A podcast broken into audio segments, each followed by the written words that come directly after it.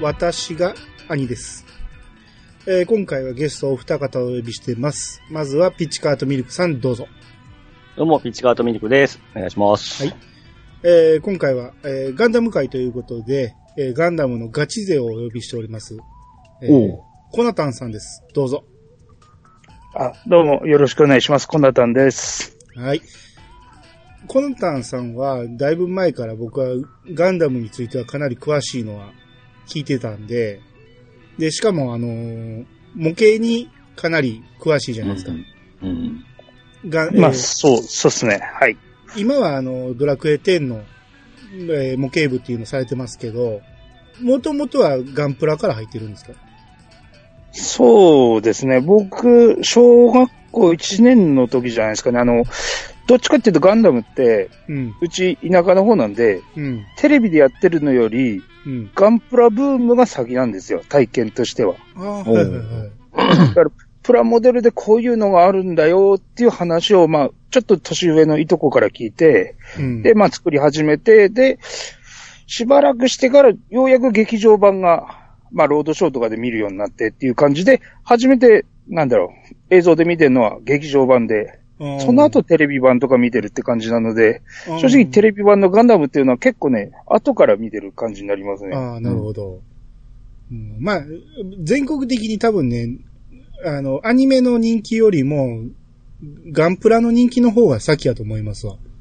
うん。ガンプラで火ついて、そっからアニメ見直す小学生が続出したと思うんですよね。うん。そうですよね。多分その当時だったら多分そういう感じになると思いますね。うん。で、えー今回はダブルゼータ会ということで、はいはいはい。えーまあお二方見直してもらったと思うんですけど、まあコナタンさんはど、えーどんな感じで見直しました？あのですね、結局ですね、僕、あの、ゲオで借りまして、あ、借りたんですね。ええうんあの、散々あの、あね、有料配信がいいよっていう話はされたんですけども、うん。あの、結局、なんつったらいいの、あの、全部僕、円盤大体持ってる方なんですけど、うん。ダブルだとか持ってなくて、で、うん円盤見、見るのに何がいいっていうと、1枚で4話ぐらい入ってるんですよ。はいはい。4話入ってると、その日はこれ1枚見たらとりあえずこれでやめよっかな、みたいな感じで、なるちょほどうどいい感じに見れるんですよね。なるほど、なるほど。うん。まあ、今回多分ね、見直してね、途中で寝落ちしちゃってるところも結構あって。わかります。僕も、あれ、これ、次の話全然覚えてないぞみたいなのがようがありましたからね。寝てた場面は。うん。ディスプレイで書いたらば、あれなんか1話ぐらいぶっ飛んでんなっていうのがあって。ううんん。あれ、こいつななんでここにおんのとかいうのありましたもんね。なんでね、結構ね、やっぱりディスクに、でやると入れ替えると、あれって言って戻ったりするのが、こう、切り替えたりできるんで、うん結構そういうのでやっぱりね、円盤で買う、まあ、もともと他のやつとか結構シリーズ持ってるんで、うん。うん。で、まあ結構円盤でこう、借りてでも見るっていう感じになっちゃうかなっていうのが。うん。なるほど。で、見、見終わったのがちょっと前なんですよね。そうですね、ちょっとあのね、あの、すごい待てをこうかけられました。ほんまですね。また、またされましたよね。うん待てをかけられ、待てをかけられだったんで、もう、もう結構前に借りて、うん。まあ、一周見れるくらいの時間はあったんですけども、もうもういいかなと思って、とりあえず。2週がきつい確かに。一週間ぐらい 前に見終わって、ううんん、ーん、そんな感じですね。うん。なるほど。じゃあまあちょっと、ちょっと霞がかかり出した感じかな。記憶にまあでも、この前にもね、うん。見てるんで、ああの、で、実はあの、僕ね、これなんで思い入れあるかなってずっと思い出したんですけども、うん。僕あの、昔のメモリアル LD ボックスって持ってたんですよ。うん。すげえ。が、えっと、ダブルゼータとゼータは出てたんで、で、その後も DVD とかにだんだんなり始めたから、その時は買わなかったんだけども、うん。結構 OVA シリーズとかも、うん。を買う感じで。おー、すごい。なんで、ダブルゼータが最初だったのかもしれないな、もしかしたらば。うん。で。ね、でね、結構ね、あ、ダブルゼータ、あ、まあその時はね、まあ、もうほぼほぼ初見みたいな感じだったんで、うん。まあ面白い、面白いて何回も見てた記憶があるんですけども、うん。この間久しぶりに借りて、まあ今回借りまして、うん。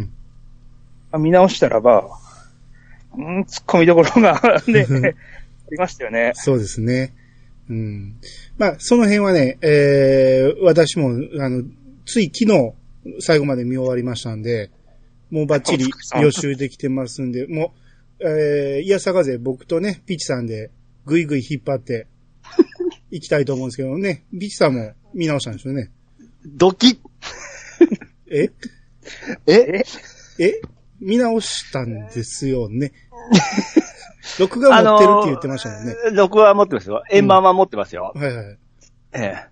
まあ、僕の記憶の中とですね、スパロボの知識と、あと、何十言っても僕あの、1年前のですね、最終回の回ですね。うん。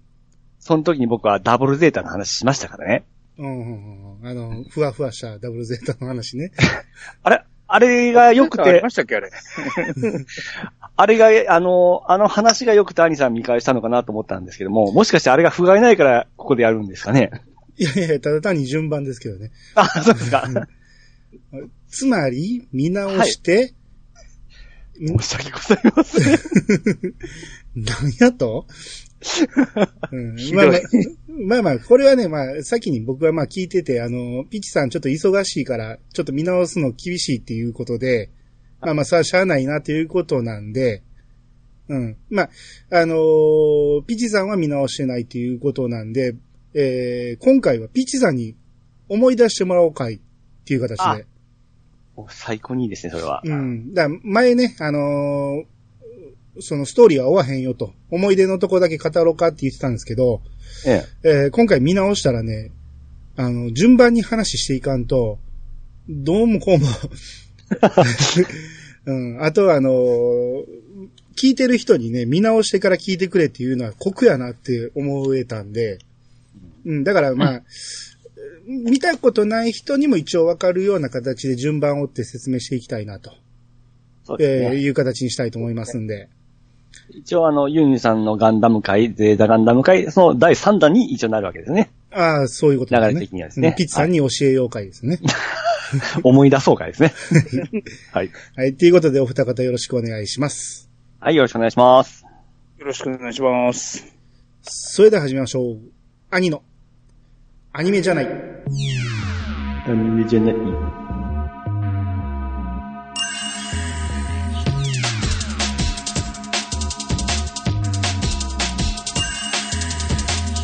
本当のことさ。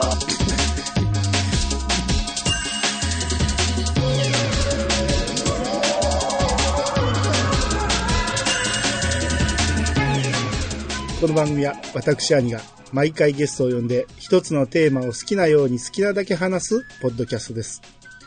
改めまして、どうもです。改めまして、お二方よろしくお願いします。はい、よろしくお願いします。よろしくお願いします。はい、えー、いつも通り、まずはウィキペディアから説明したいと思います。はい。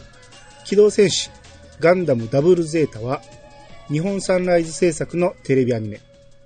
機動戦士ゼータガンダムの直接の続編として作られたガンダムシリーズの一つ。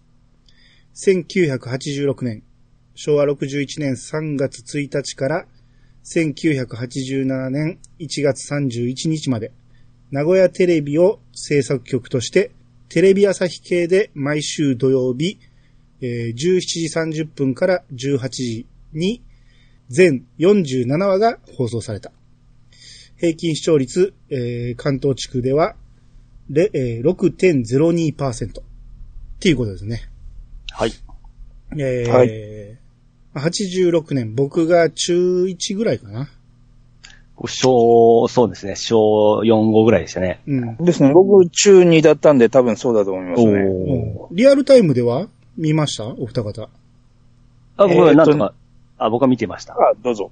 うん。あでね、ちなみに僕はなんですけども、うん。最長はね、うん。ダブ、データガンダムの続きだったんで、見たいなとは思ってたんですけども、うん。うち田舎なんで、この時間に放映されてないんですよ。ほんほんほううちの日曜日やってまして、ほん。朝ねあ日曜日ですか？うん、6時ぐらいとか、はい。時間、放送時間がたまにね、早くなって5時半とかね、6時半とかね、そんな時間なんですよ。中学生の6時はきついですね。無理だよっていう。ねえ、ビデオデッキもまだ普及しきってない頃ですもんね。まだうちなかったんで、うん。で、当然、あその後、おじいかなんかが買って、デッキは買ったんだけども、結局、そんなの僕に権限ないじゃないですか。うん。当然のように録画なんてことはないんで、うん。ね、結構ね、あの、早く起きれた時だけは見れたなっていう感じで、だから、ね、リアルタイムはね、ほとんどね、見てないに近いんですね。で、あと、あのー恥ずかしながら、アニメじゃないっていう主題歌が、ものすごく恥ずかしくて、ね。みんなこれ、うん。で、秋元康とかじゃないですか、これってそうですね主題歌確か。えうんええちょっとね、中2の僕にはちょっと秋元康のはちょっと恥ずかしくて、ええあの、おにゃんことかもほら、ブームあったじゃないですか、はいはい。あの時代って。うん。ただ、うちの方ってフジテレビなかったんで、うん。にゃんこはわからないけども、なんかおにゃんことかがたまにほら、ちらっと出てきたりとか情報が入ってきて、それがプロデューサー秋元康でみたいな話があるんだけども、うん。あの、この主題歌はあの天才秋元康がみたいな感じになってくるんだけど、えーなんかおにゃんこの人がガンダムの主題歌書いちゃうのみたいな感じになっちゃって、うん。結構、ゼータとかの主題歌とかも結構良かったじゃないですか。ええはいはい。あの、僕森口博子派なので、うん。あ、あの、なんかすごいリアリティのあるっていうか、こう、いい感じの主題歌からいきなりこのアニメじゃないっていうのが、朝ドーンと来られた時に、うわーって思っちゃいましたね、正直。うん。そうですね。いやでも、あれ歌詞結構いいんじゃないですか。常識というメガネで覗けないとか、そういうフレーズそうなんですだからかっこいいな思ってましたよ。今回で見直して、あの、主題歌を、まあ、スキップできるんだけども、うん、スキップしないで、そのまま放置してずっと見てたら、もう繰り返し見てるんですけどもね。いや、今見ると、うん、深いなって思っちゃうんですけど。まあこれ、年がそうさせてるんだろうなっていう感じですよね。ああ。まあ、で、でも、今でもやっぱりまだきついのはきついですよ。ああ、僕ちっちゃい、ちょうど僕あの、もう小学校のその高学年なんでぴったりでしたね。ああ。曲はいいんですよ。曲はかっこいいんですよ。A メロとか B メロあたりのね。うん。あアニメじゃないのところが、やっぱりね、じゃあ、さい、さっきのは頑張って言ったんですね。うん、まあまあ一応ね。うん。まあ、えー、まあ僕はね、あの前にも言ったかもしれないですけど、あの、ファースト見た後、ガンダム見てなかったんで、うん。大学の時に先輩が全話録画してたんで、それを借りて見たんですね。はいはいはい。だから、ファースト見てから逆車を先に見て、うん。で、その後に、ゼータを見ずにダブルゼータを見てるんですよね。ゼータを見せ、せ。また変なルート行きましたね。うんちょっと新しいルートですよね、それね。全くわけがわかんなかったわけ続編ですかね、もう完全に。だから逆車もわけわからんかったけど、おもろかったんですよ。あ、まあ、それガンダム見とる部分がありますからね。そうそうそっからね、あ、ここに至るまではどういう話なんやろ、これ見たらわかんのかなって思ったら、全く繋がってないやんっていう。うん、先にゼータ見てればもしかしたらね、うん。そうですね。ゼータと繋がってる感じはするけど。逆車は繋がってるんですけどね、だいぶ。うんうん。このダブルゼータがあんま繋がってないんで、初めて見たときは、もうポカーンとしながら見てましたね。う。うんん。結構、まあ言うても大学の頃なんで最後まで一応見れたんですけど、ええ。その後見直そうという気にはならなかったですね。あーうん。で、えーそ、そっから二十何年ぶりの見ええ。な見直しですよ。おおうん。ということで、ここから内容に触れていきたいと思うんですけど、はいはいはい。えーはいはい。まずオープニングがアニメじゃない、さっきから話してますけど、ええ。やっぱ映像はね、悪くないっていうか、かっこいいんですよ。そうですね。そうですね。うん。あのー最初ね、えー、アムロが出てきたり、うん。その後カミユが出てきて、ジュドーが出てきて、で、やつですよ。え、クワトロも出てくるしね。ええ、ええ。うん。っていうので、こう、あの、モデモビルスーツの動きなんかもすごいかっこいいんですよ。うん。映像は、ね映像はすごくいいんですよ。うん。ワクワクさせる映像なんやけど、そこのバックに流れてるアニメじゃないがね。やっぱりちょっと、シーキビやなっていう。うん。あーまあ、確かにそれも、あの、ゼータからの流れで来ると、さらにちょっとインパクトありましたよ。なりますよね、これは。ええうん。まあただ、あの、ガンダム顔が戻ってきたじゃないですか。ゼータはゼータでシュッとしてかっこいいんですけども、うん。あのーこのダブルゼータの顔は本当もうガンダムっていう顔じゃないですか。ああ、そうですね。うん。うん。額の、あのあれの、がでかい感じやけど、背面が粒子砲のところがね。ええうん。あの、への字がこう、2本入ってるのがもうガンダムって感じですもんね。うん。うん。うん。いいですねいう分で夜、あ嬉しかったのも覚えてますね。え、最初からダブルゼータ出てきましたっけ？オープニング映像に。最初はね、ないですよ、確か。ないですよね。最初は確かなかったですね。でかい画面じゃなくて、あ、あれ、数話後、数話後ですか？そうですね。あの、ダブルゼータが確か出てきたのが10話過ぎぐらいかな。早めに出てきて、そこから映像もちょっと、そうなんですよね。変わってきましたよねオープニングが、その、あ、そ曲は変わらい。ないけども、映像は変わってるんで、うん。あの、オープニングにもダブルゼータが出てくるバージョンと、うん、ダブルゼータが最初に出てこないオープニング映像とあ2種類あって、うん。で、さらにあの、後半で主題歌が変わるっていう感じになりましたもんね。ああ、そうですね。うん。なんか、いきなりオープニング映像にドクロが出てきて、なんだと思ったら猿になって、猿からアムロになるっていうね。う。うんん。そう、まあそういう演出もありましたけど。で、まあれはクワト、クワトロが吠えるじゃないですか。あ、はいはいはい。おお出るん？死んだりなかったとか思ってすごいドキドキしてたんですよ。楽しみにしてたんですけどね。なるほど、なるほど。ええ。まあそれはまた後言うと思いますけど。あの、骸骨から猿になって、えっ、と、アムロになってみたいな感じのやつは、あれは、ええ多分あの、ニュータイプに対する進化の過程ということで、ほうほうほう人類に進化して、猿から人類に進化して、それがさらに新人類ニュータイプに進化していくっていう過程をこう演出してるやつなんですよね、確か。ああ、なるほど。僕らでもう、あの歴代のニュータイプが出てくる、主人公が出てきたというだけで嬉しかったですけどね。そうですね。そういう目でしか見てなかったですね。おおおいうでですね。うんなるほど。そう考えると深いですね。うん。後編の方ではその猿の部分っていうか、あの辺はカットされてて。アムロ、神優、受動っていう感じで、あうんの進化、ニュータイプがさらに進化してる、進化してるっていう演出にか、途中のやつから変わってましたよね、確かね。はいはいはい。吠える彼もカットされてましたけどね。まあそうですね。うん。あまあまあ、それは後に語るけど、まあまあいろいろ、あの、はいは路線変更はあったみたいですね。ううん。。えーこの第1話でね、えータイトルがプレリュードダブルゼータなんですよね。はい。こう、始まったらね、ナレーションが長い一郎なんですよ。うん。おーと思って、こう、ファーストから続くあの流れをそのまま語ってるわけですよ。うんうん。ほんで、ファーストからそのままゼータの方に振り返り行ってね。うん。で、途中ちょっと、あの、新しいカットなんかもあって、おー、なかなかいい感じやなと。このまま行くんかなと思ったら、最新モビルスーツカタログっていうのが始まって、今今いろいろ、そのね、あの、説明してくれるんですけど、そのシルエットクイズっていうのが始まって、うん。このシルエットは何のモビルスーツでしょうっていうのをね、その、シャアの声でね、そう。シャアの声でやってくれるわけで、池田修二さんがやってくれるんですけど、そのシルエットが出た瞬間に考える間もなく、あの、シンタが百式って答えてしまうんですよね。あの、シンタも出て、出てきたんですね。シンタとクムが出てくるんですけど、こっちに考える暇を与えないっていうね。うんうん。映像がなくて声だけなんですよね、あれね。そうですね。うん。で、えーここでね、リック・ディアスの話になってね。うん。で、この、ここでリックっていうのは、宇宙用っていう意味だっていうのを教えてくるんですよ。おーそうでした？もう覚えてないですけど。ああ、そうですね。ああ、そうなんや。あ、リックドムって宇宙のドム、宇宙で使えるようにしたドムっていうことかと思って、はいはいはい。そうですねなるほどなと。こあの、リックっていうのは、うん。あ、あれね、ロケットの略なんですよ。そうなんや。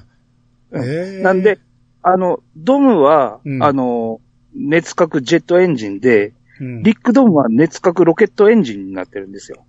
なんであの宇宙空間だと、あの、いわゆるジェットエンジンって空気取り込んでそれを燃やして後ろで、まあ放出してっていうエンジンなんだけども、うんロケットタイプのエンジンになってるっていうことは、宇宙空間でも使えるっていうことなんですよね。あこれ宇宙用っていうのはリックっていうのがつくのが、ガンダム世界では常識な話なんですけど。すげえ。すげえ、読んでよかった。先生みたいな。もう、さも当たり前のことを言ってましたね。うん。で、このリック・ディアスのディアスっていうのが、ええーこれはリアルにおった、あの、喜望峰を発見したバーソロミュー・ディアスから取ったと。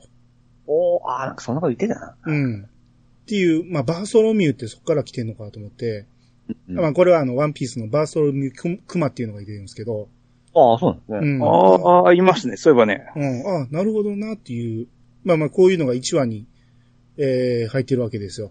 うん。うん。で、こう、マーク2の映像が出てね、クムが、マーク2とか言うんですけど、ええあの、シンタが、違う違う、これは、スーパーガンダムだよ、とか言うんですね。え、スーパーガンダムって何やと思ったら、ドッキング書ですよ。そう、G ディフェンサーをつけたらスーパーガンダムって言うらしいですね。え？そう、常識じゃないですか？え、そう、ちゃうちゃうちゃう。でもね、その作中一回も出てきてないですよ、そんなことが。あ、そうですよ。うん設定上はね、あの、う設定画とか見るとスーパーガンダムってなってるけども、うん多分ね、ゼータの話の間でも一切多分出てきてないですよね。すすいません。うんそれ、ススパロボの知能でしたわ。多分そうやと思いますわ。え、ユニット選んだ時スーパーガンダムになってますからね。うんスーパーガンダムって何やねんと思いましたね。こ この間言ってたあの、マクロスでいうガオーフ形態みたいなもんで、設定上は名前は出てくるけども、うん話の中では一切触れないっていうのはね、結構ありますから。ああ、そういうことでしょうね。うん。あとはあの設定の話でね、キュベレイが出てきた時に、おいおいおい。キュベレイにはファンネルがついてるんだぜ、みたいなことをシンタが言うんですけど、ええ。確かまだね、ゼータの時にはビットって言ってたはずなんですよ。ファンネルって言葉出てきてないんですよ、確か。そうでしたかファン。ネル、うーんと、ファンネルとファン、ビットって違いが何かっていう話になると思うんですけども、はいはいはい。正しく言うと、うんファンネルビットっていうのが正式な呼び方で、そうなんや。うんで、あ僕ファンネルっていうのは、うんあの、日本語に直訳すると、上語とかそういうものなんですよ。だから、要は、三角錐って言ったらいいのか、円錐かな。ほんほんほんあ、の、丸くて先が尖ってるような形のことをファンネルって言うんですよね。あ、そうなんや。うんうん本来はビットが正解で、ファンネルビットっていう言い方を省略してファンネルってなってるんですよ。ああ、だからファンネルは形でを表してるだけってことですね。形を表してるだけなんですよ。なるだからほど。これ将来的な話になるんだけども、うん。ねニューガンダムで、あの、逆者のニューガンダムで出てくる。フィンファンネルっていうのは、うん。あの、フィン状のファンネルっていう感じになってるんで、でもあれ三角、三角数じゃないですよね。そうそうそうそう。この字型ですもんね。形状を示してたんだけども、うんもう無線の遠隔装置っていうのがファンネルっていうふうにもう一般化してしまったために、フィンファンネルっていうわけのわかんない言葉が後に生まれてくるんですよ。すげえ。はあ、もう大きいのがファンネルで、ちっこいのが、あエルメスが使うとちっこいのがビットだ思ってましたわ。あ、だからキュ,、ねキュベレイもちっちゃいですね。うんうんあ、そうか。うん。うん。ビットの方がでかいですよ。正直言うと。あ、え、そうなんや。ビットの方が、うんえっ、と、設定上8メートルぐらいあるんですよ。えーそんなでかいんですかあれ？だから、モビルスーツの半分ぐらいあるんですよ、あれって。で、へーそれを技術で、あの、小、小型化したのがファンネルなんで、あ、あーそれはエエルメスの時ってことですね？そうそう、エルメスの時にあった、あの、うんビットはでかい。あで、キュベレイになるとちっちゃくなってますよね、あれは確かに。そうですね。ううんん。あれは、あの、そもそもなんだろう。中に乗せてるエンジンとかが違うっていうのもあるんですけども、うんまあ技術が進歩したことによって小型化できてるっていうのが進歩の感じなんですけどね。すあれげえ。、あれ、初代キュベレイと量産型キュベレイでビットの数違うんですよね、あれ。あ、そうでしたっけ？そうなの？確か。ちょっと自内でやめときます。どっかで見た記憶があるんですけど、まあいいわ。やめときます。僕ね、あの、多分ね、プラモデルにないのはあんまり知識としてないかもしれないですよね。量産型キュブレあったっけかな？ちょっと、うん。うん。なんかどっちが少なかったような、量産型の方が少なかったような気が、記憶があるんですただ、ただね、量産型の方が性能がいいっていうのはキュブレの特徴でしたっけね、確かね。おーなるほど、なるほど。まあまあ、後期型ですもんね、その方が。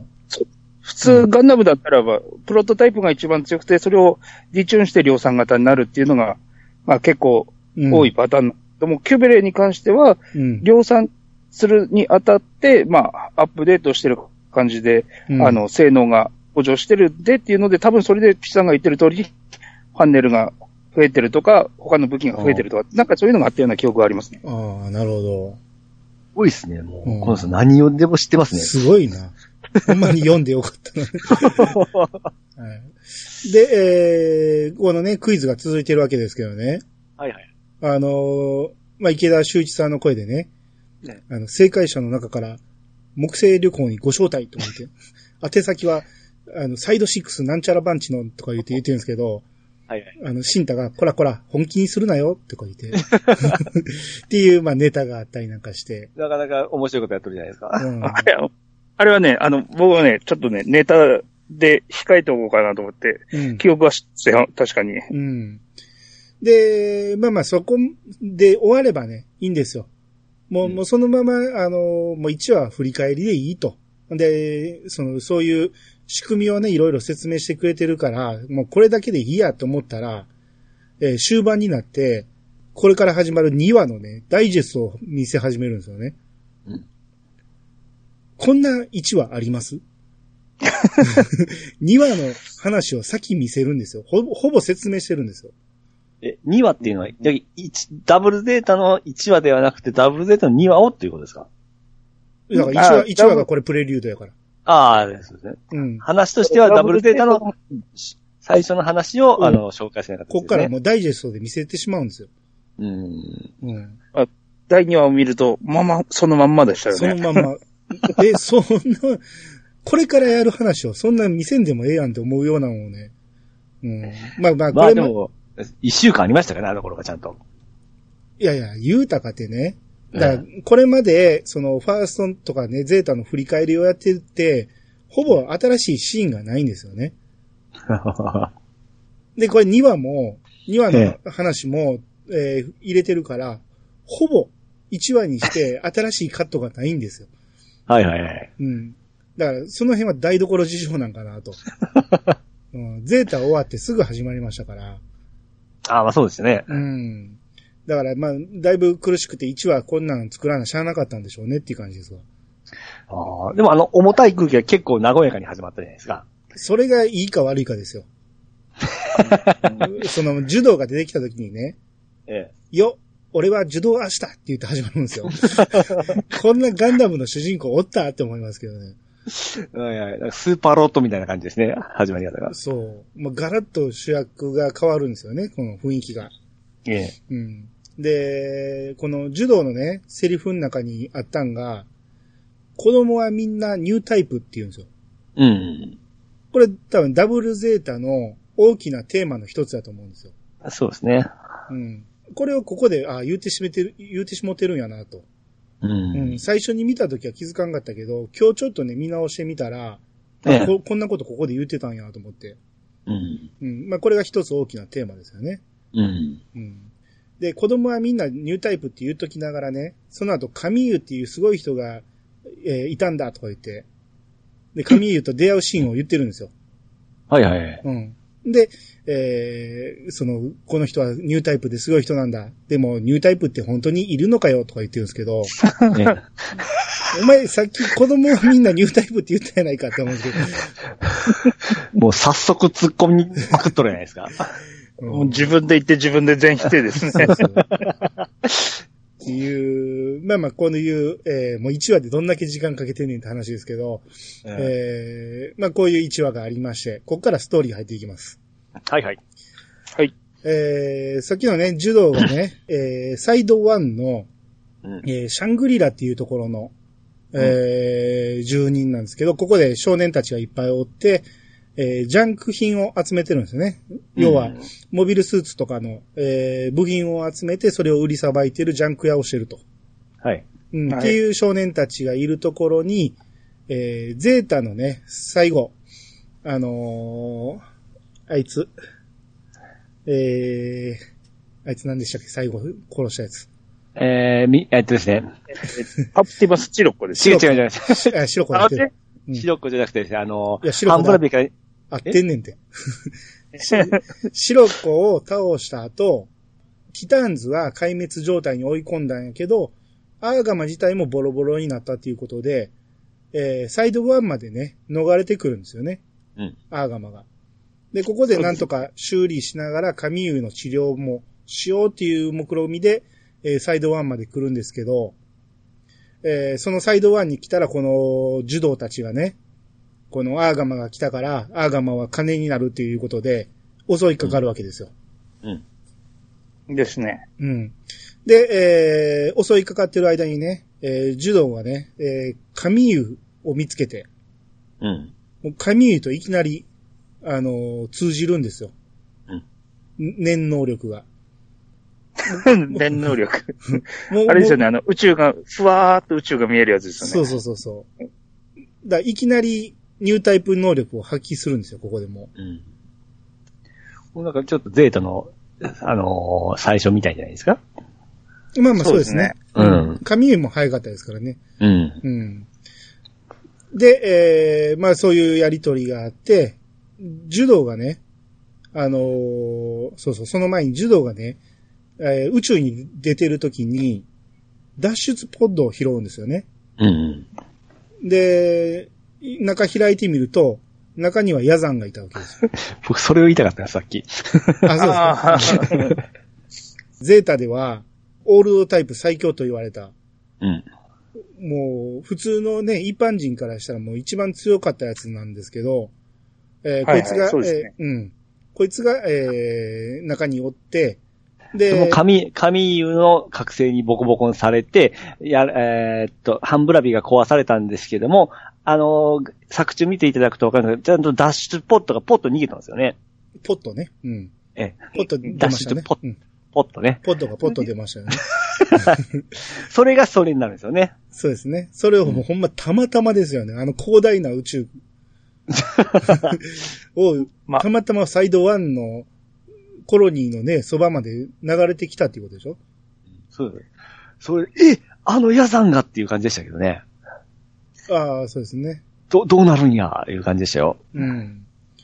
で、そのヤザンとね、ジュドたちがちょっとね、仲良くなって、そうなんです。一緒にアーガマを襲い出すんですけど、うん。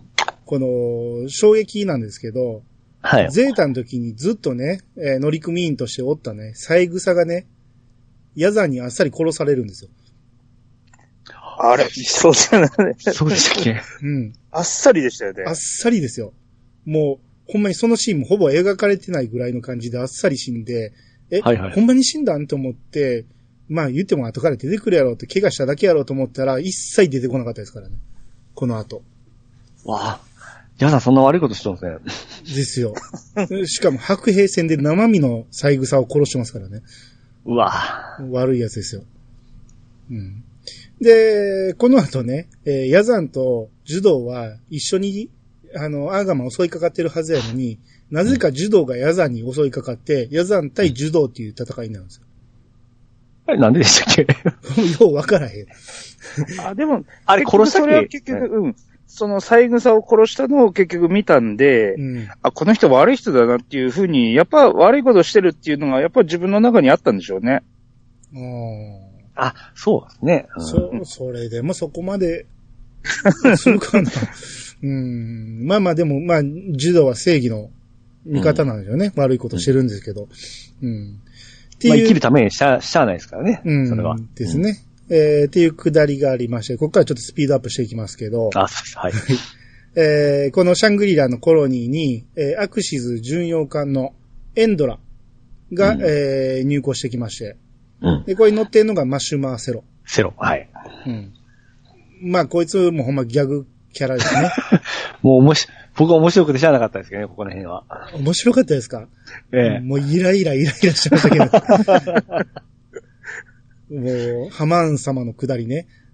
ハマン様の教えを守っていくわけですよ、こいつは。で最初、ライバル的なやつかなとか思ったりも見てましたけどね。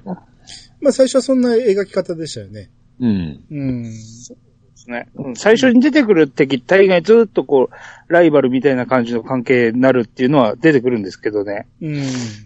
で、うんその、あの、あ、ストーリー行きます？その最初の戦闘行きます？あ戦闘の話いきます？いいですけど。あの、柔道とマシマーが戦うじゃないですか。はいはい。あ、そもう、ダブル、ゼータをのパクるんでしたよね、あれ。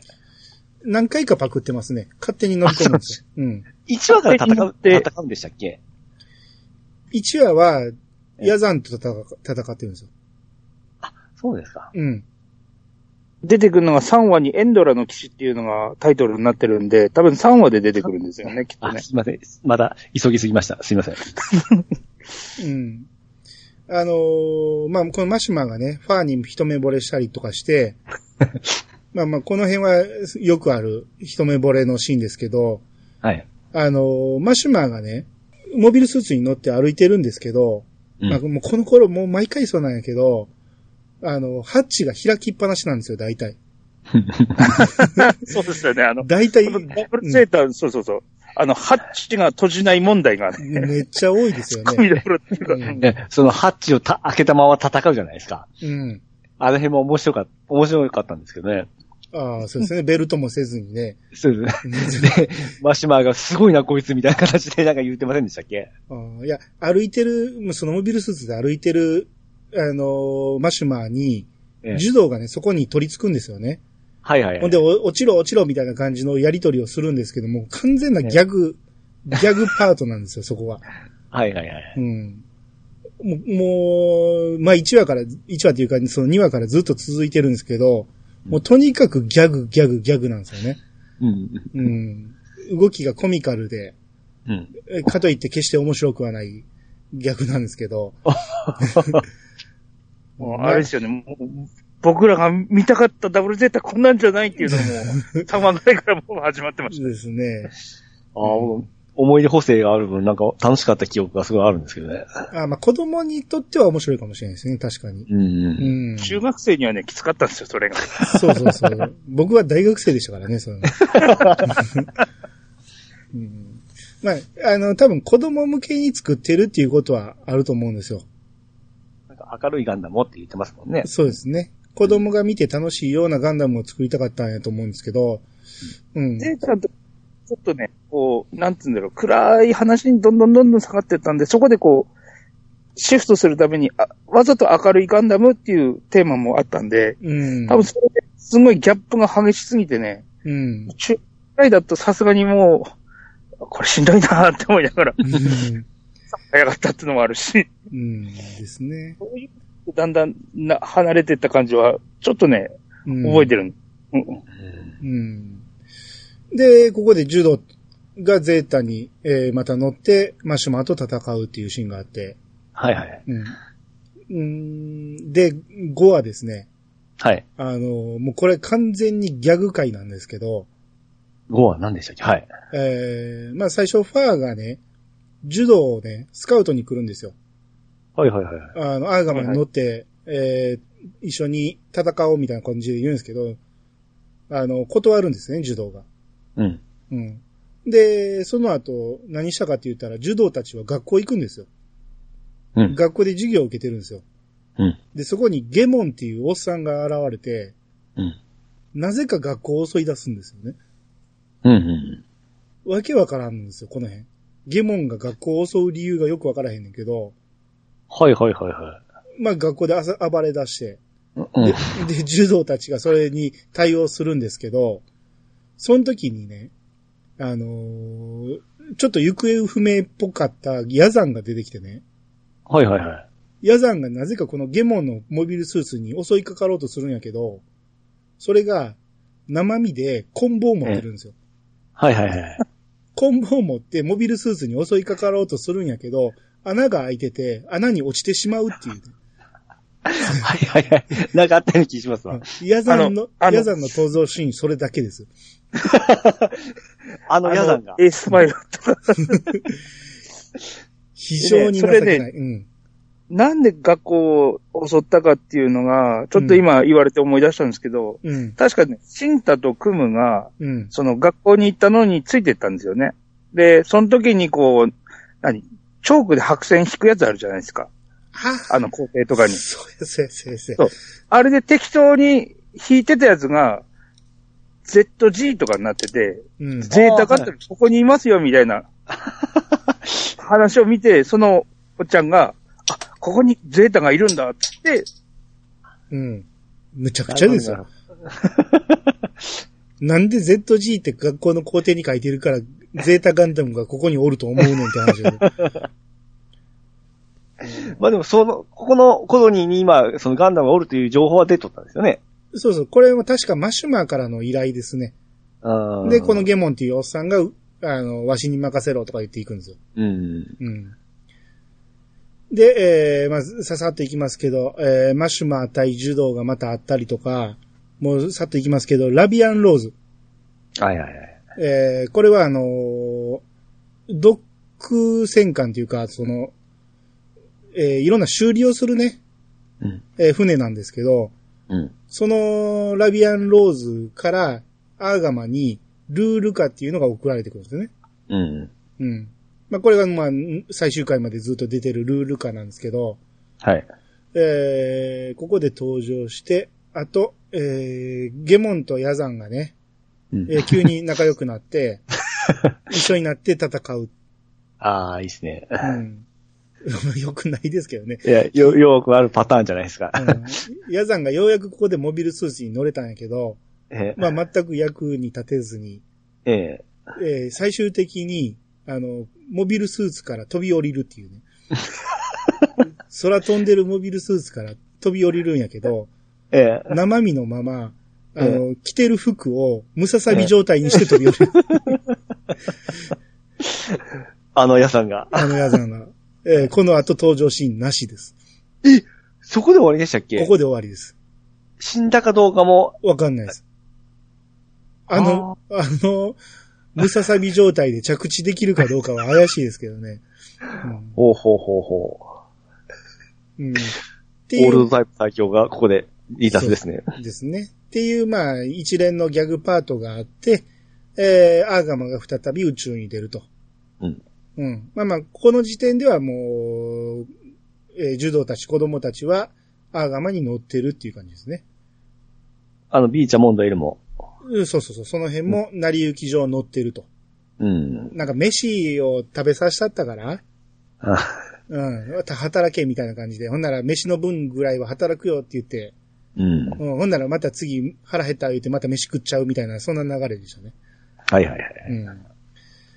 えー、で、宇宙に出まして、で、まだ、その、マシュマーとね、えー、戦いは続くんですけど、えー、ここで急にグレミートトが現れますね。うん。マシュマーの部下として。ただの少年少年兵ですね。子供っぽい顔してますよね、グレミーは。ね最初は普通にマシュマー様は本当に女に甘いみたいな、そんなセリフを吐いてる、ただの少年やったんですよ。はいはいはい。お父様お母様見ていますか？みたいな感じの。うん。初めて前線に出ますみたいな。うん。まあ、ただ単に少年兵やったんですけどね、グレミートと。はい。うん。あのールールカとね、んえー初めて、えー絡みがあって、ルールカに一目惚れしてしまう もうそこででしたっけ？そうですね。そんなに早い一目惚れでしたか？一目惚れすぐでしたね。うん。で、ルーがね、まあ、ちょっと騙し討ちみたいな感じで、うん。宇宙空間に蹴り出してしまうみたいな感じで、サラと勝つみたいなくだりがあるんですよ。はいはいはい。うん。まあまあ、ここで、こう、グレミーは、ルーに対する思いはあるけど、えールーはあんまり、えーその気ではないっていう感じですね。うん。うん。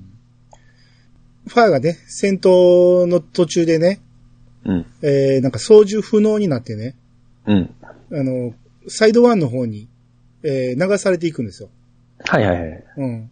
で、助けに行かなきゃとか言って、ジュドが言うんやけど、えーブライトさんが、あの、ほっとけみたいな感じで、うん。向こう行ったら誰か拾ってくれるわとか言って、すごい適当な感じなんですけど、はい。それで、えー流されていったところに、えーバックでインストロ、インストで、水の星愛を込めてが流れるんですよ。うん。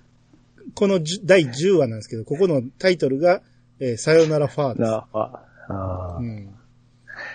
でもこのゼータのファー、あ、ダブルゼータのファーって、うん。あのー、ゼータの時はちょっとキャピキャピしとったじゃないですか、ファーも。うん。うん。まあ、この、今回シナリオ上、あのー、児童は、えっと、カミユがああいう状態なんで、うん。まあ、介護に携わる分、すごいしっとりした大人、あ女性になったじゃないですか。うん。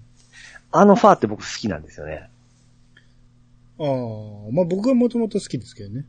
あ、そうですか。うん、あ ちょっと落ち着いた感じになったファーの方が僕は好きだったんで。あ、まあでもちょっと、このダブルゼータのファーはちょっとかわいそうすぎて、まあ、うんまあ、いい、いい子すぎるんですね。いい子っていうかまあ、不遇な感じじゃないですか。うん。うん、最終的にはね、報われますけど、ああ、まあそうですうん、ね。途中まではだいぶしんどそうな感じしますからね。う。うんん。まあとりあえずここでさよならファーで、えー戦線離脱と、うん、いう感じですね。ヤザンに続き。ですね。はい。はい。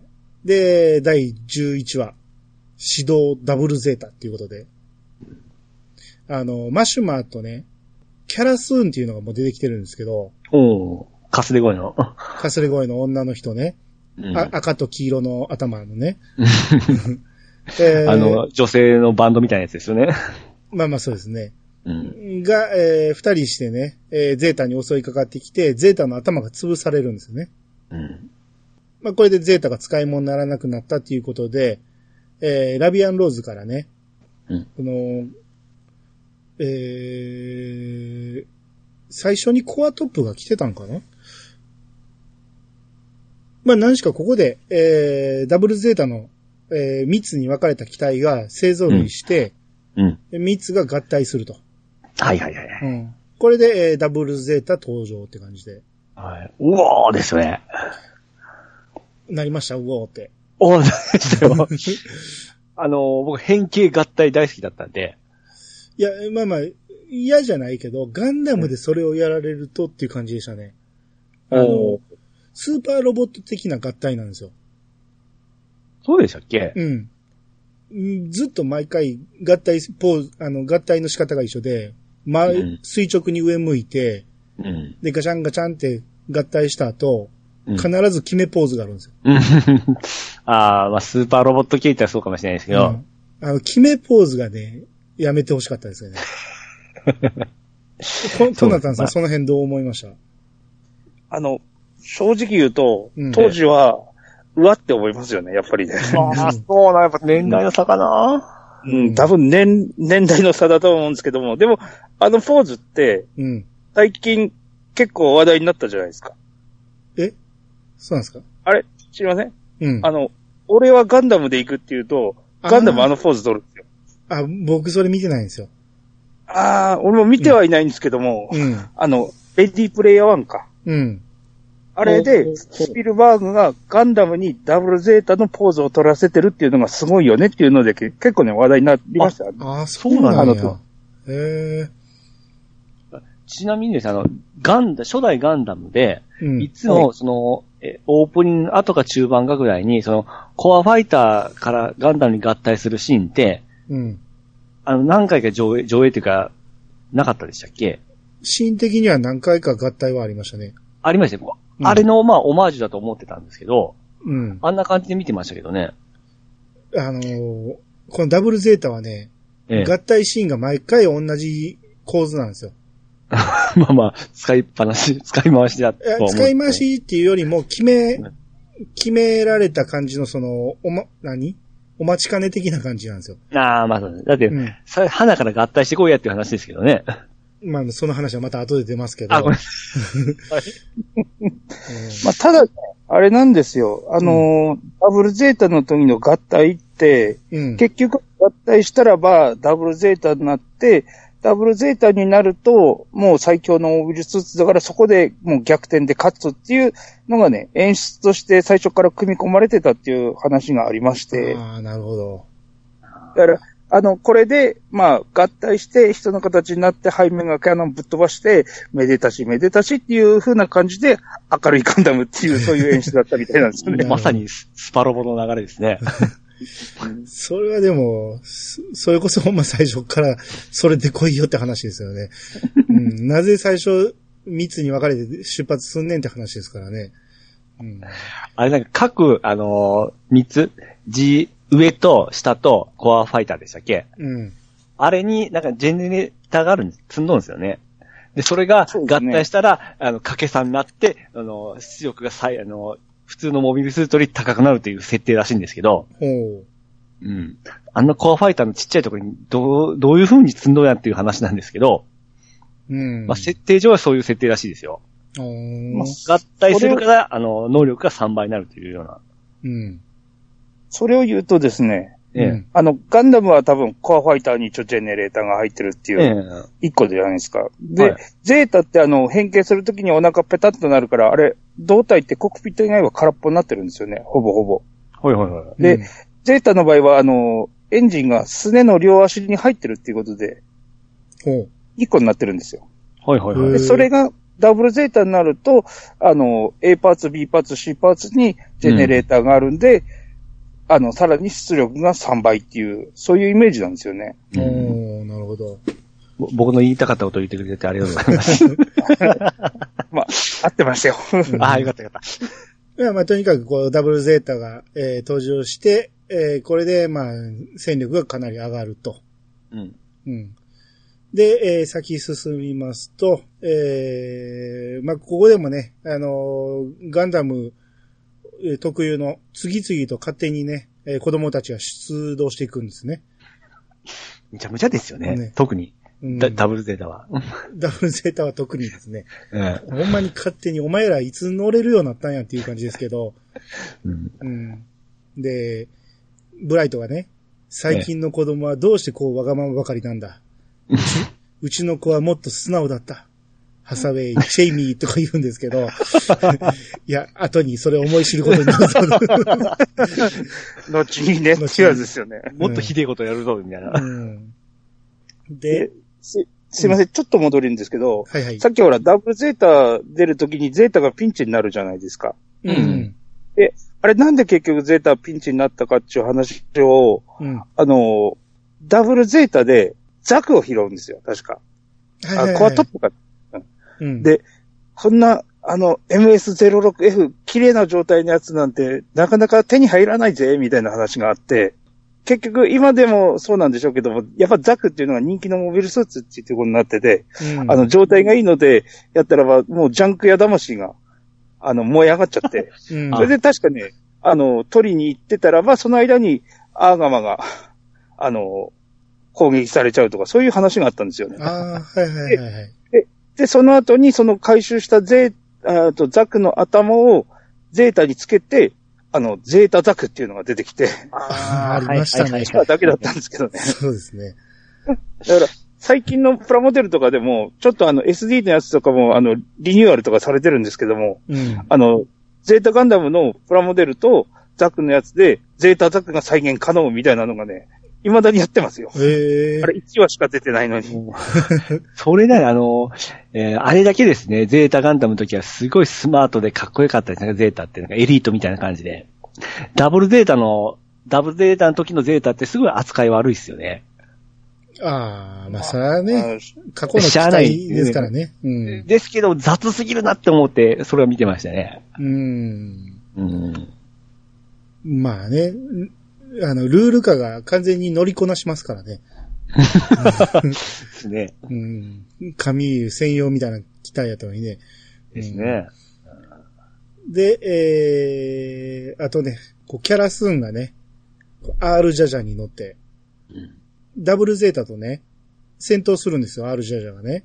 はいはい。で、その時に、柔道がね、なんか宇宙を見始めるんですよね、なんか、イメージ的に。うん。ふわーんと頭の中に。だから、ここで、なんかあのー何か共鳴してるんですよね。キャラスーンと。うん。うん。えーキャラは、あと、ニュータイプの素養はあるみたいなんで、うん。うん。そういうの辺で、こう、柔道がちょっとずつ覚醒していくっていう感じはありましたね。うん。うん。そうでしたね。うん。あと、このキャラスーンね、あの、さっきええのかすれ声って言ってましたけど、うん。この人、門馬はずきさんっていう方なんですけど、はい。はいはいえー調べてみたらね、えあの、俳優の渡辺一慶の妻らしいんですよ。渡辺一慶？渡辺一慶は知らないですなんか名前は聞いたことあるんですけど。かあ、そうですか？えあれですよね、あの、うん。け結構有名な脇役っていうか、名脇役って言われるそうな感じの人ですよね。そうそうそうすごく、あの、実力派の演技される方なんですけど、ほうほうほうほう。一時期、あの、K1 の番組とかもやってたと思うんですよ。おーうん。結構有名な人ですよ。その人の奥さんらしいですよ。ほうほうほうほうほう。うん。この人、ほぼこれだけしか仕事してないみたいな感じで。全然、あの、他にね、ウィキペディアとか見てもあんま載ってないんですけど。なんか、うまいんか、下手なんかわからないんですけど、キャラって感じですよね。ですね喋り方が。あ最初ちょっとね、キャラの喋り方イライラしてたんですけど、はいはい。だんだんだんだんこいついい感じのキャラクターなんで、だんだん好きになっていきましたけどね。はいはいはい。うんちなみに、スパロボとかにも出てきたりするんですかね？出て、あのー最近のはすみません、僕ちょっとあれなんですけど、昔はおりましたよ。お声、声は？声は同じ人がやってるんですだかねったと思いますよ。ああ、そうですか。ええ。ほんならここだけ取りに来てんのか、うん昔のやつを、あ、多分昔のやつだと思いますよ。ああ、ほんならサンプリングそのまま使ってるんですね。ブライトさんとかセイラさんとかも結構 昔のまま使ってますし、あ、取り直しはしてないんですかあれは？しとるのもありますし、昔の使っとるのもあります。ああ、なるほど。やっぱ多い、めちゃめちゃ多いんで、数が。うん。でも結構、ほら、撮り直しするたびに、っていうかゲーム新しいの出るたびに撮り直しするから、うん。ガンダムに出ると、将来ゲームとか、あの、そういうので食いっぱぐれがないっていう話は聞いたことあるんですけどね。まあ、主人公系はですね。うんだから、あのー、じゅ柔道、あ、まあ、これ後にしようか。いいですよ。先行きましょう。遅なりますね。はいはい。で、ルールカがね、えー、コアファイター乗ってたんですけど、そこにリーナも一緒に乗ってて、あ、リーナって初めて出てきましたけど、じゅ 柔道の妹ね、大好きな大好きな妹ですね。柔道が大事にしてる妹が、えー宇宙空間に放り出されてしまうんですね。うん。で、その、放り出されたリーナを、グレミーがね、グレミートトが、うん。えールールカのこと好きやから、ルールカ出てきたと思って、拾っちゃうんですよね。うん、あの、連れて帰ってしまうんですよ。めちゃめちゃですね。むちゃくちゃですよね。で、えー、こう、柔道はね、リーナ助けに行きたい言うて、うん。えー出て行こうとするんやけどみんなに止められて。うん。うん。で、その頃リーナはね、グレミンに連れ帰られたんで、えー、何されてるかというと、うん。なぜかサフォーを教えられて、レディーにそ育てられてると。なんか英才教育受けてましたよね。意味がわかんなくないですか、これ。敵の女の子を捕まえて、なぜかレディーに育てようとするっていうね。うんで、この辺からグレミーがなんかわけわからんくなっていくんですよね。ああ、そうですね。最初は、ただの少年兵やったのに、ちょっと野望を抱いてる感じを見せ始めると。うんうん。で、しかもなんか権限持ってる感じもありましたよね、こっそり。えっ、とね、最初はもうすごい下っ端やったんやけど、えーいつの間にかね、マシュマーの部下のはいはいはい。ゴットンと同格なんですよ、いつの間にか。幼い顔しとるんですけどね。うん。まあまあ、そういう役割に変わってきて、う。うんん。まあまあ、それでもまだ、マシュマーの部下ではあるんですけどね。うん。えっとね、ほんで、こっからね、しばらくありまして、うん。えー、ビーチャとモンドが、うん。ビーチャとモンド、あのー、柔道の友達ね。悪、悪い友達ですね。悪友みたいな。うん。えー、ビーチャはリーダー格やったんですけど、えービーチャとモンドが、向こうに行ってしまうんかな、この時点で。なんかね、あの、アーガまで、なんか、あの、下っ端扱いされてるのがなんか気に食わないのがありましたよね。うん。ですね。で、えー、もう、敵の方に行っちゃうわけですよ。裏切りですね、つまり。はいはいはい。うん。で、えー、次、あの、ムーンムーンっていう、えー、コロニーがあって、うん。えここに光族っていうなんか宗教団体がありまして、うん。うん。で、こう、ま、モビルスーツのことをね、巨神って呼んだりする。うん。うん。このくだりええか。めんどくさいですね。ここ、なんか中途まで長いとこですね。うん。教祖がサラサっていう女の子で、えー双子の妹のラサラっていうのがおって、その、ここで宗教でね、世界を変えたいっていう奴らがおったっていう話で。うん。うん。あなんかあのーもうここの話、ムーンムーンの話は飛ばします。後でもう一回出てきますもんね、これね。そうですね。うん。で、えー、今度、さっきのラビアンローズの、えー、船長やってたエマリーがね、うん。えー、ブライトに惚れてまして、ブライトに迫るシーンがあったりして、ブライトも、マンザラでもない感じでしたっけ？ですね。あまんざらじゃないんですよ。うんマンザラじゃないですね。一応、一応不倫なんてできないみたいなことを言ってるんやけど、まあ嫌がってはない感じでしたね。ううんん。えーで、あの、エンドラ隊、マシュマーの方のね、エンドラ隊がね、アーガマに乗り込んできて、はい。うん。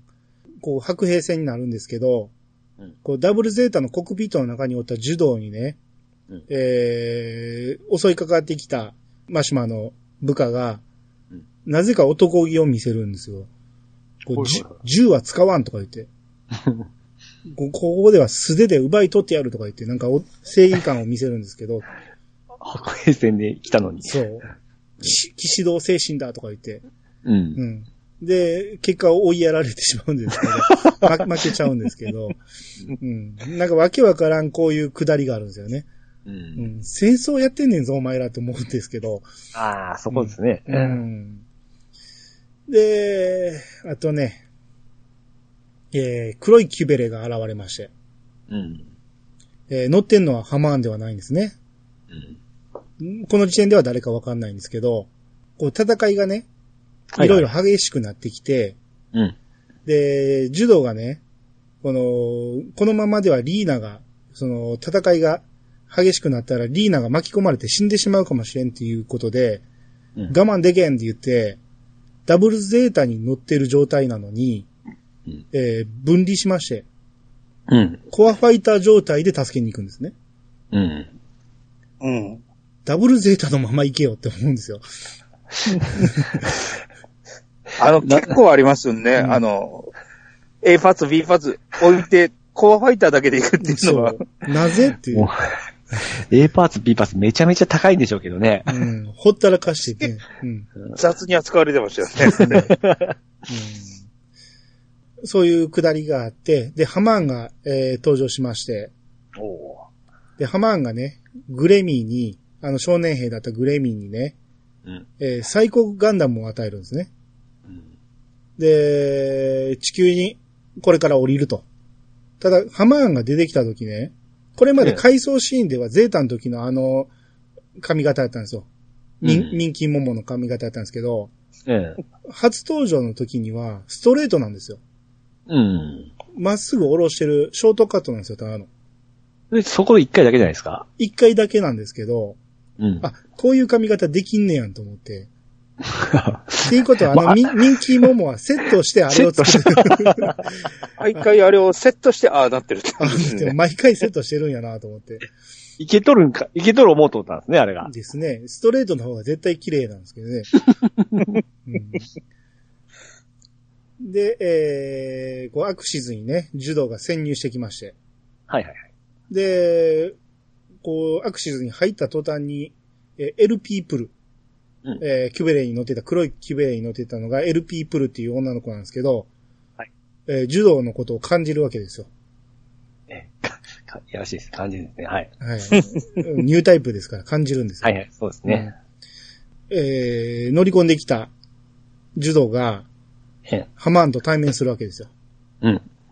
で、ここで一通りやりとりがあるんですけど、うん。ハマーンから、こう、悪魔みたいな幻影を感じるんですよね。ちょ、ちょっとひどすぎひんと思うんで。あの、でもデビルマンみたいになってますすっげえ悪魔みたいな幻影が出てきましたからね。はいはいはい。うんあのビッグザブがあの、落ちるときにビヤーって出てくるあれと同じようなやつが出てくる。そうそうそうそうそこまでかと思うんですけど、はハマーン、うん。えー、っていうようなくだりがあったりして、もう話は飛び飛びになってるから、聞いてる人わかるかどうかわからんけども、進んでいきますね。はいはいはい。えー、で、ルール化がね、あの、ゼータに乗って戦ってるんですけど、うん。あの、もうこの頃になってくると、ルール化完全に使いこなしてまして、うん。無双状態なんですよ。おールール化めちゃめちゃ強いんですよ、この頃。そうです。あれ彼も、あ、彼女も一応ニュータイプですね。あ、そうなんですか？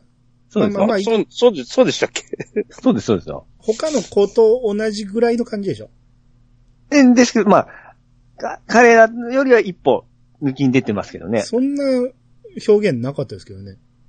まあ、あ、の、ルール化だけは、あの、一応正規のパイロットですからね。そうそうそうそう。訓練は受けてるっていう感じで、扱いはうまいんですけど。スパロボでのルーだけは使えるんですよ。ゲームのやつなんですか？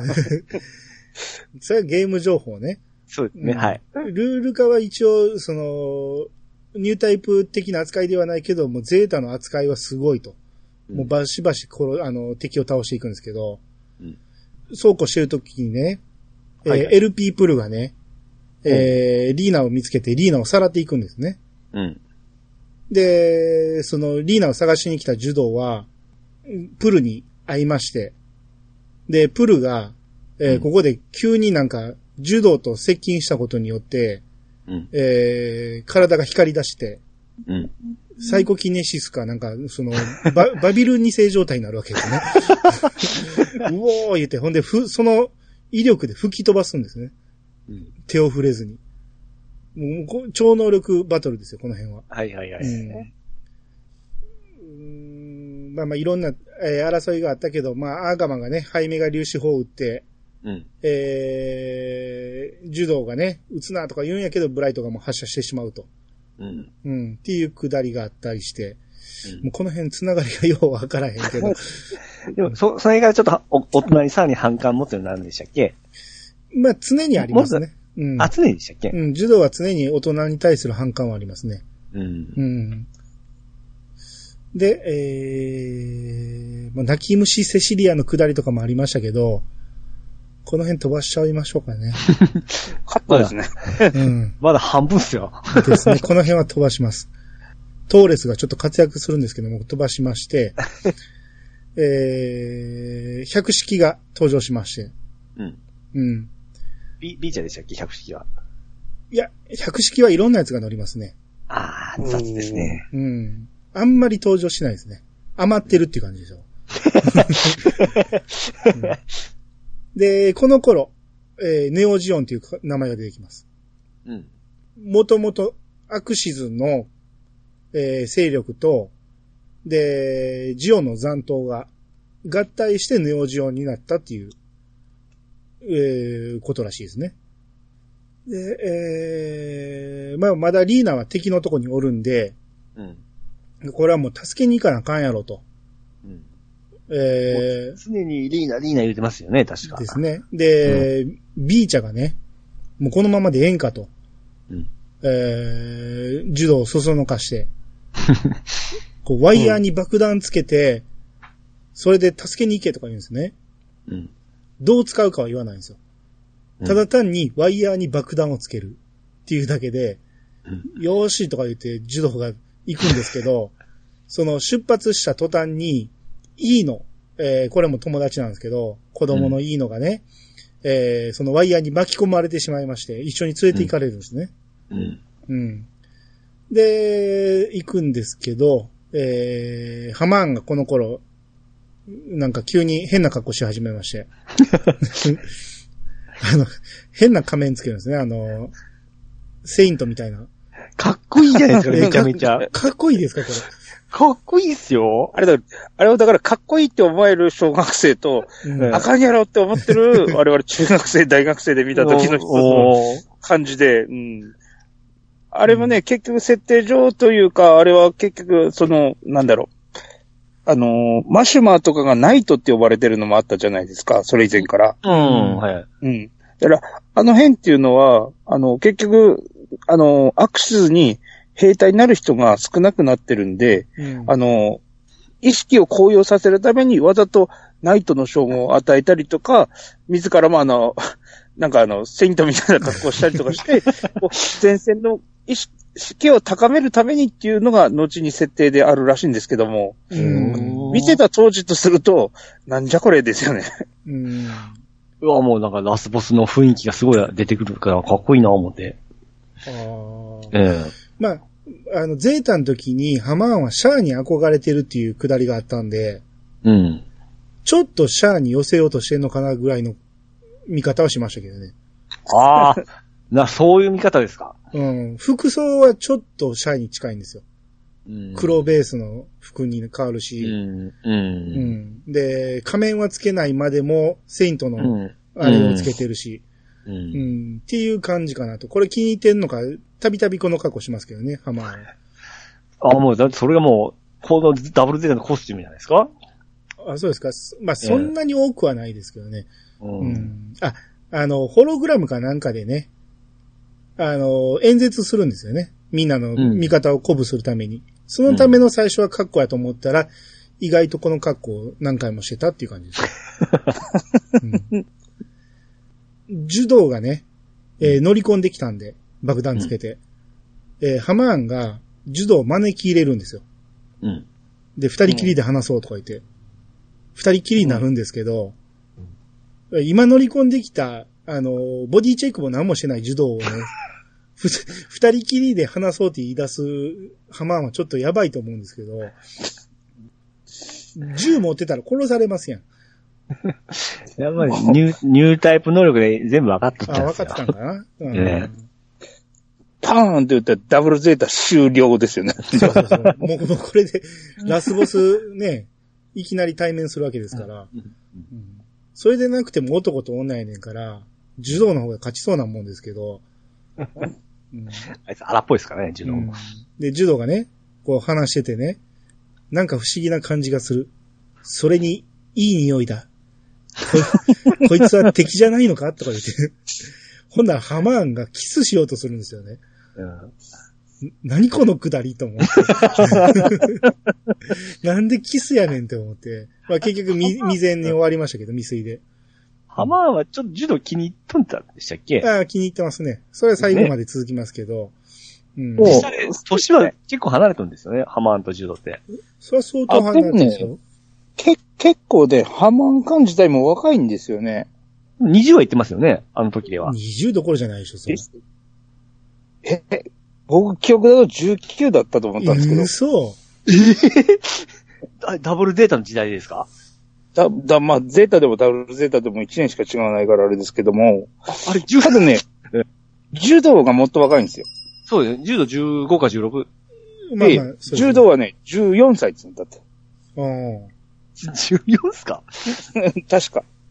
そうそう。だから、神優の時はちょっとね、せ年齢の設定が若干上がったんだけども、今度、子供向けになるってことで年齢下げたんですよ。うんだから確かね、柔道は14歳だったと思うんですけどね。えーわおいや、ハマーンが10代っていうのは無理があるような気がだってトップですよ。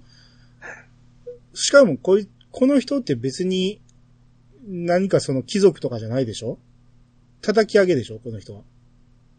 あの、お父さんがね、偉いんですよ。そうやったんですかうん。あの、えっ、と、アクシズに逃げてった時に、うん。アクシズのトップの人がお父さんで、マハラジャカーンっていう人がいるんですよ。ほうほうほうほうでその人が、えっ、と、親父で、結局、ジオンから逃げてきた人を集めてたんだけども、そっちで、まあ、反乱みたいなのもあって、うん。で、親父さんが死んじゃったんで、娘のハマーンが決起したっていう感じになってるんですよね。そういうのって結構ね、あのーコミカライズされてる話にはあるんですよ。うんうんうん。今でも、あの、連載してますけども、ガンダムエースっていう月間で、ガンダムの漫画だけやったら月間、はいはい。それにちょっと載ってたりとかしてるのがあって、あのーこのデザイナーの、キャラクターデザインをしてる、この北爪さんっていう人がうん。書いてる漫画で、えっ、と、ジオンのせ独立戦争、一年戦争から、えっ、と、アクシズに逃げて、で、そっから、また戻ってくるっていう話のコミックがあって、そ、その中に、ハマーンカンとか、うん。シャアとか出てくる話があるんですよ。わあ、めっちゃ面白そうですね。その辺を見ると、あうん、なんでこんな小娘みたいなハマーンカンが一番偉いのかなっていうのがね、わかるんですよ。あー、なるほど。うんうん。それもっとやってほしいですね。いやいや、ピチさんが見に行けばいいだけの話です。待ってたってやってくれないです。あ、そうか。はい。